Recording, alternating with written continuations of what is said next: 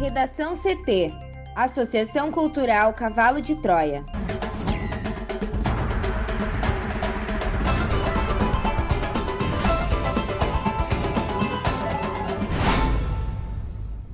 Olá, eu sou Amanda Hammermiller. Eu sou Juliana Preto. E eu sou Thaís Uchoa. Este é o Redação CT, da Associação Cultural Cavalo de Troia. Hoje é quarta-feira, dia 8 de setembro de 2021. Cesta básica de Porto Alegre tem alta e segue como a mais cara do país. Bolsonaro ataca Alexandre de Moraes e diz que não cumprirá mais decisões do ministro do STF. Fux fará discurso firme para responder às ameaças de Bolsonaro consideradas inaceitáveis dentro do STF.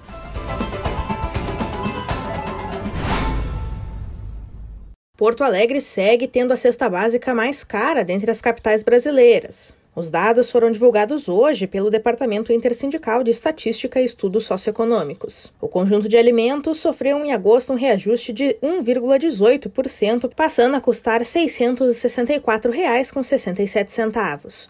O valor é R$ 7,75 a mais do que no mês anterior. Dos 13 produtos que compõem o conjunto de gêneros alimentícios essenciais previstos, oito ficaram mais caros. A batata, o café, o tomate, o açúcar, o leite, o óleo de soja, a manteiga e a farinha de trigo. Em sentido contrário, quatro itens registraram redução de preço: a banana, o pão, o arroz e a carne. O feijão ficou estável. Ao comparar agosto de 2020 a agosto de 2021, o preço do conjunto de alimentos básicos subiu em todas as capitais que fazem parte do levantamento.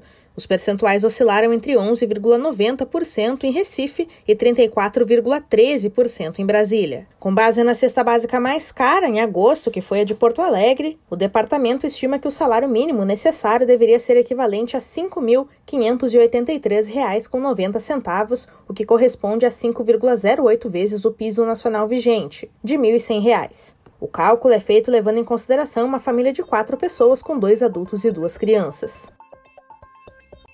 O presidente Jair Bolsonaro discursou na Avenida Paulista na tarde desta terça-feira, durante ato em seu apoio, e afirmou que não vai mais cumprir as decisões do ministro Alexandre de Moraes, do Supremo Tribunal Federal. Em sua fala, Bolsonaro voltou a atacar o sistema eleitoral brasileiro, outros integrantes do STF e governadores e prefeitos que tomaram medidas de combate ao coronavírus. Pela Constituição brasileira, ninguém pode descumprir decisão judicial, e juristas viram crime de responsabilidade na fala do presidente. A Ordem dos Advogados do Brasil, ministros do Supremo e políticos criticaram o discurso de Bolsonaro e a convocação de atos antidemocráticos.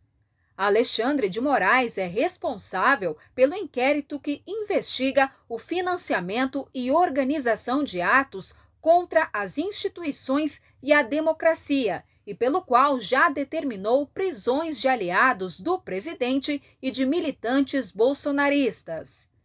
Bolsonaro é alvo de cinco inquéritos no Supremo e no Tribunal Superior Eleitoral. Moraes vai ser presidente do Tribunal Superior Eleitoral no próximo ano. Na segunda, a pedido da Procuradoria-Geral da República, Alexandre de Moraes determinou à Polícia Federal as prisões de envolvidos na organização de atos contra as instituições e a democracia, além de buscas e apreensões em endereços e bloqueio de contas bancárias. Os pedidos de medidas cautelares foram assinados pela subprocuradora Lindora Araújo.